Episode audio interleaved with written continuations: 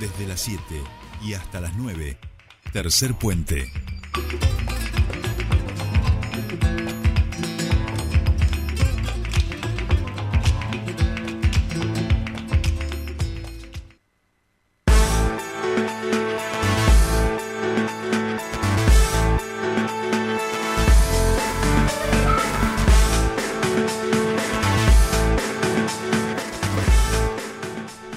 Continuamos con más tercer puente. Cinco minutos pasaron de las ocho de la mañana y ahora sí vamos a, hablar sobre este tema que nos trae aquí a nuestra ciudad eh, en relación a eh, el colectivo Ambiente de Patagonia que había realizado una denuncia en cuanto a eh, el arrojo de de líquidos, cloacales exactamente al río Limay. Eh, el EPAS salió a desmentir esta situación. Nosotros obviamente queremos conocer eh, un poco más sobre este tema y estamos en comunicación con un referente del colectivo de Ambiente Patagonia. Hablamos de Santiago Nogueira. ¿Cómo estás, Santiago? Jordi Sole te saludan. Bienvenido a Tercer Puente.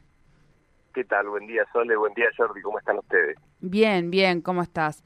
Bueno, ahí decíamos, eh, esto me parece que es un poco recurrente, creo que se ha presentado en otra oportunidad y esto tiene que ver con, con la planta, me parece, de, tronador, decime si me equivoco, eh, y, y, no es la primera vez que, que, ocurre una denuncia de estas características.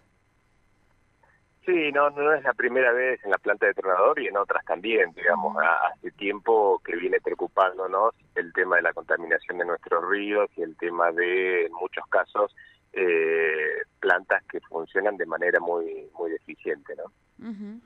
Claro. Eh, contanos un poco de qué se trata y después veremos también por qué la gente de, de, del EPAS ha salido a, a, discutir con ustedes, ¿no?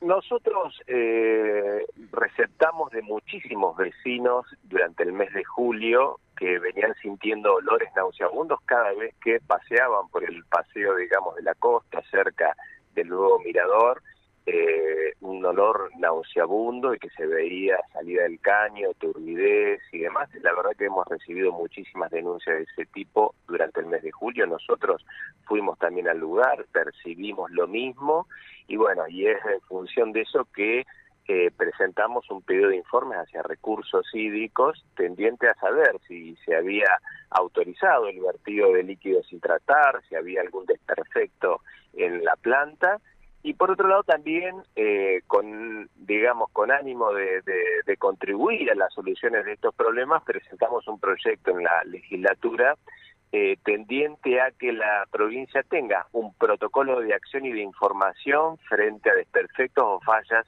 en los sistemas de tratamiento de fuentes cloacales. Esas dos iniciativas nosotros llevamos adelante. En estos días el EPA salió a responder y la verdad que la respuesta del EPA eh, lejos de aclarar, oscurece, ¿no? Porque el EPAS en la respuesta que da dice que la planta está funcionando muy bien y que lo que ha estado realizando son ajustes en la dosificación del hipoclorito de sodio eh, que se le vierte a los líquidos cloacales. Esto lo dice el EPAS que es para prevenir una posible afectación de tipo bacteriológica.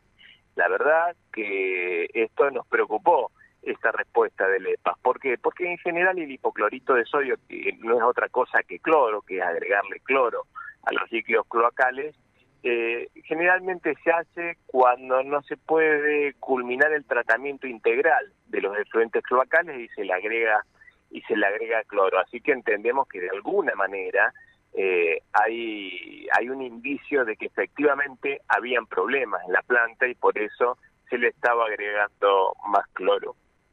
Pero lo preocupante es que si efectivamente fuera así, que el EPAS prevé que hay una posible afectación eh, de tipo bacteriológica, decimos, bueno, si eso es así, esto es más grave aún. La provincia debiera haber informado a la población de qué tipo de amenaza bacteriológica está previendo o queriendo prevenir. Así que bueno, la verdad que que, como digo, eh, la respuesta de EPA, lejos de, aclarar la situación, la oscurece aún más. Creo, vamos a esperar, nosotros de todas formas queremos ser eh, muy serios en esto y vamos a esperar la respuesta que nos dé recursos hídricos en relación a este tema. Pero bueno, eh, ya la, la, respuesta de paz, eh, la verdad que agrega, agrega preocupación.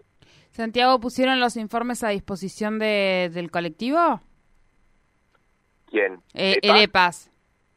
Eh, no, no, nosotros le solicitamos a Recursos Hídricos, que es la autoridad, digamos, de aplicación en lo que tiene que ver con el cuidado y la protección de nuestros recursos hídricos. Bien, bien, bien. No, digo porque habían... Que controlar al EPA, digamos, ¿no? Claro, porque la declaración era que eh, se ponían los informes a disposición, por eso en realidad era la, la consulta, eh, o sea, o eso salía en los medios. Nosotros lo pedimos de manera formal, como te decía, recursos hídricos, a través de un pedido de informes, eh, en el marco de la Ley de Acceso Público a la Información de la provincia del Neuquén, eh, Recursos Hídricos tiene 15 días hábiles para respondernos, calculamos esto será sobre finales de la semana que viene, así que bueno, vamos a esperar a tener la respuesta oficial de, Recursos Hídricos.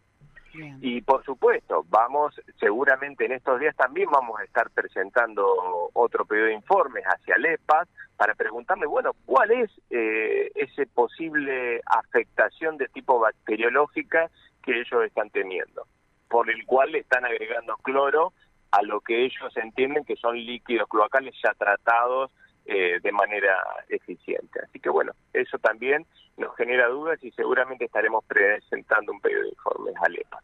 Claro, clarísimo, Santiago. Y bueno, lo que ustedes y vos eh, este, nos, nos retratabas, digamos, a veces hay respuestas que generan más inquietud en relación a cómo se están eh, trabajando y abordando determinadas eh, tareas que tiene que hacer el, el, la Estado. Sensación, La sensación que uno tiene es que está tapando un problema y poniéndolo bajo la alfombra. Y en función de esa respuesta, la verdad que generan mayor inquietud y preocupación creo que el primer paso para solucionar un problema es poder reconocerlo.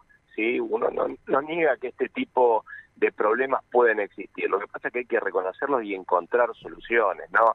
Nosotros insistimos, la ley de alerta hídrico-ambiental con el diseño de su plan estratégico es de alguna manera una respuesta. Y por eso nosotros también estamos sumando esta iniciativa que tiene que ver con que se pueda discutir en la legislatura un protocolo de acción y de información frente a fallas que puedan existir en, la, en las plantas de tratamiento. No decimos que no, no pueda ocurrir esto, pueden ocurrir, de hecho ocurren fallas en los sistemas de tratamiento. Ahora, la población tiene que ser informada, tiene que ser informada. Y, y déjame agregarte una cosita más que no, no mencioné, esto que está diciendo el EPAS, que está agregando cloro a los líquidos cloacales, hipoclorito de sodio, eh, también es preocupante y también queremos saber eh, cuánto se agregó y durante qué tiempo, porque convengamos que eso no es inocuo, digamos, verter eso hacia nuestros ríos eh, no es inocuo, digamos. El cloro eh, si bien eh, baja la carga bacteriológica, también mata, digo, mata eh, biodiversidad. Entonces, bueno, también queremos saber durante cuánto tiempo se ha estado vertiendo estos líquidos con, con cloro en, en nuestro río. Perfecto, clarísimo. Santiago, muchas gracias por esta comunicación con Tercer Puente. Gracias a ustedes. Hasta luego. Hasta luego. Hablábamos con Santiago Nogueira, referente del colectivo Ambiente Patagonia, sobre bueno esta eh, sospecha y pedido de informes en relación a el vertido de líquidos cloacales. El EPAS dijo que esto no era así. Eh, van a esperar los informes de recursos hídricos y veremos cómo, cómo sigue esta, este tema.